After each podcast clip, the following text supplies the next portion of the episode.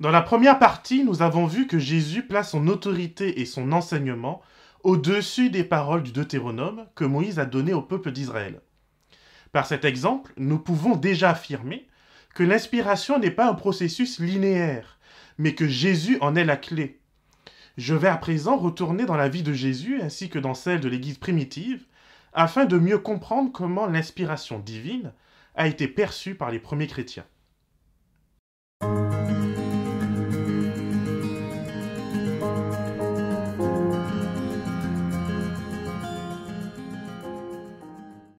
Jésus ne se contente pas de contredire Moïse au sujet du divorce.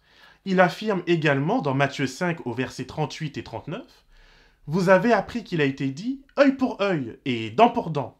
Mais moi je vous dis de ne pas résister aux méchants. Une telle attitude de la part de Jésus peut surprendre, surtout en fonction de la lecture que nous avons de la Bible.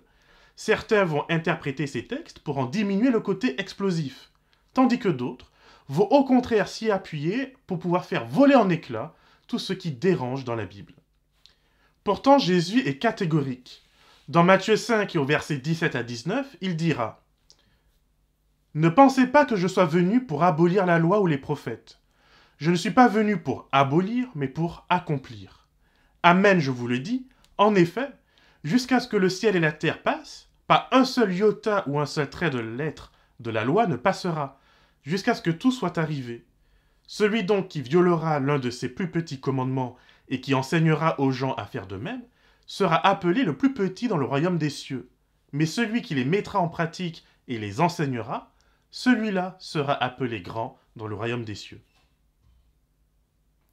Dans Jean 5, 45 à 47, Jésus dit également Ne pensez pas que moi je vous accuserai devant le Père. Celui qui vous accuse, c'est Moïse, en qui vous avez mis votre espérance. Car si vous croyez Moïse, vous me croiriez aussi, parce qu'il a écrit de moi. Mais si vous ne croyez pas à ses écrits, comment croiriez-vous à ses paroles? Il y a là un paradoxe qui rend le monde chrétien perplexe depuis des siècles. Jésus va à la fois remettre en question certaines paroles de Moïse et à la fois le réaffirmer comme son porte-parole. Ces sujets brûlants de l'aspiration et de l'interprétation ont conduit à créer des différences et des dénominations dans le christianisme. Par exemple, et en ce qui concerne l'Ancien Testament, les églises protestantes, catholiques, orthodoxes, éthiopiennes et syriaques ne possèdent pas le même canon biblique. Seul le canon de la Bible protestante est commun à tous les autres courants chrétiens. Elle représente donc pour moi le plus grand dénominateur commun, puisque de par son choix, elle est également en harmonie avec le canon du judaïsme. Dans le judaïsme justement, ainsi que pour l'Église chrétienne primitive, un canon biblique doit être un document écrit, pensé comme ayant des origines divines, et dont le but est de communiquer la volonté et la vérité de Dieu pour les croyants, qu'ils soient dans une situation communautaire ou individuelle. Mais avoir un canon n'est que la première étape. La deuxième, c'est comment on l'utilise et quelle autorité on lui accorde.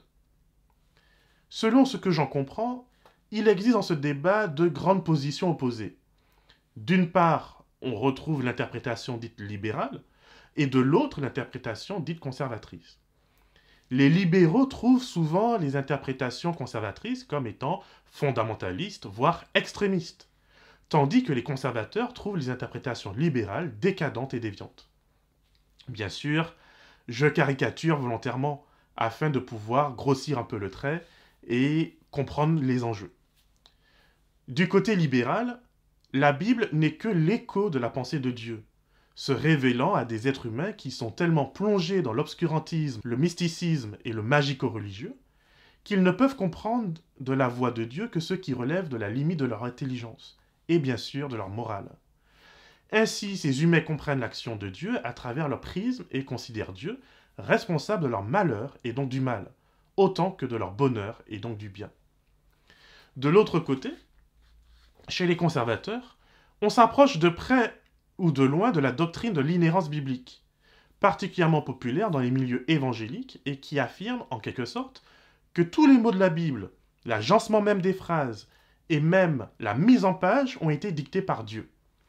Cette vision fait de la Bible une sorte de Coran qui tombe du ciel contenant le vocabulaire même de Dieu. Cette Bible serait donc, à ce titre, la pure parole de Dieu, exempte d'erreurs ou de critiques. Ainsi, on ne se pose pas de questions au sujet des malheurs. Dieu donne et Dieu reprend. Il n'y a rien d'anormal en cela. D'ailleurs, certains diront même que puisque Dieu nous a créés et qu'il a donc toute autorité sur nos vies, il peut nous donner la vie et il peut reprendre la vie comme il veut, y compris en utilisant euh, la guerre et la conquête de Canaan, par exemple, pour le faire.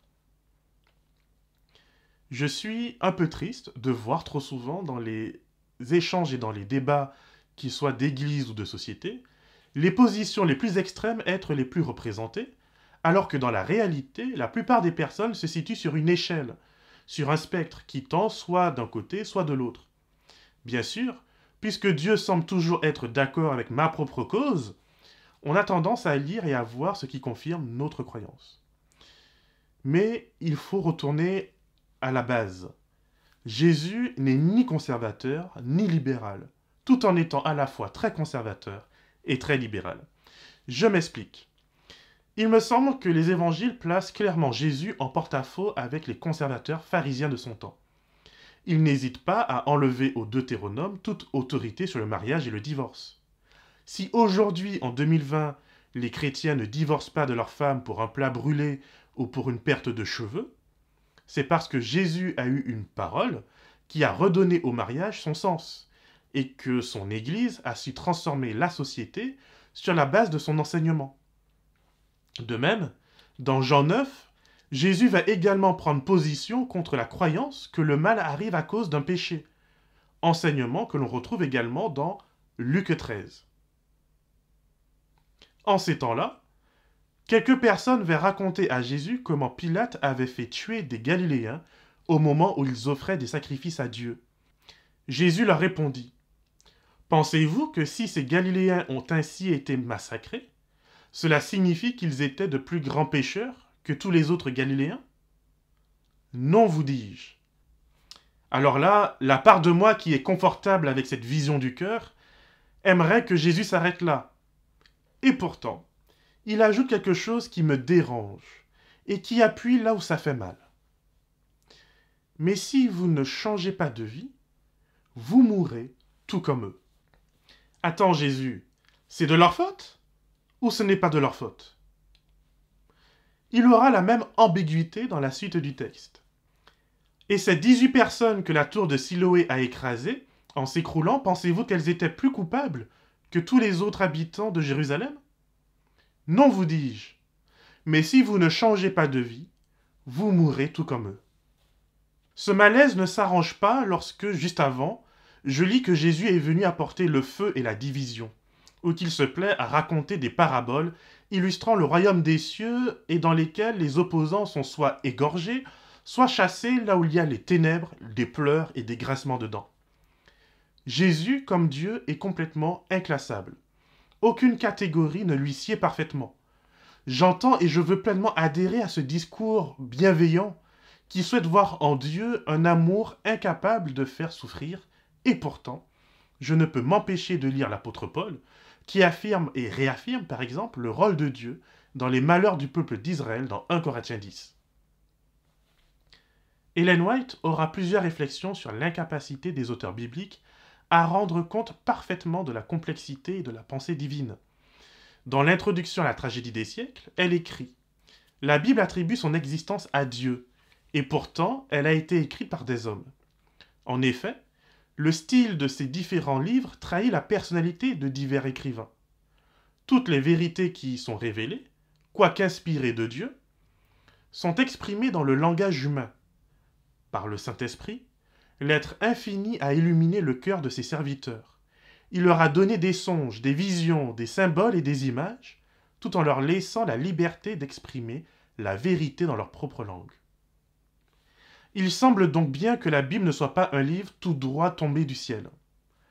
D'ailleurs, la quasi-totalité des traditions et, des dénominations chrétiennes s'arrangent pour mettre en lumière le Nouveau Testament au détriment de l'Ancien, soit en parlant de l'abolition de l'Ancienne Alliance, soit comme le fait l'Église adventiste, en parlant des lois cérémonielles qui n'ont plus lieu d'être. Si tu n'es toujours pas convaincu, je te mets au défi de me dire comment nous devrions appliquer Nombre 5, les versets 11 à 31 et quantité d'autres passages.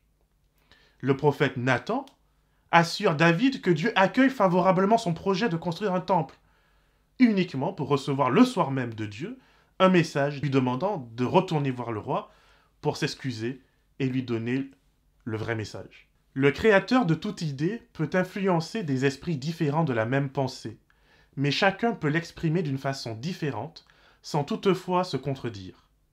Il est un fait que cette différence existe, mais elle ne doit ni nous rendre perplexes, ni nous troubler.